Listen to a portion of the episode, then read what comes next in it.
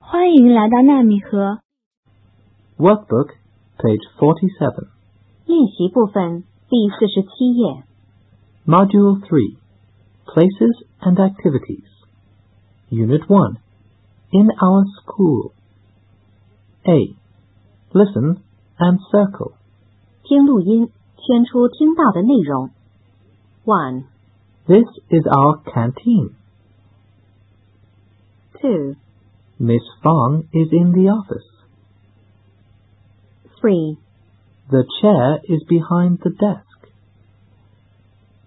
four, The students can play basketball in the gym.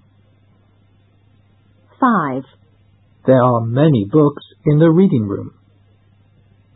six, We have lunch in the canteen. B. Listen and circle. 听录音，圈出正确的应答。One, Where is your school garden? two, What's on this floor? three, What can you see in the computer lab? four, Your school is beautiful. five, What can you do in the playground? six, It is very big.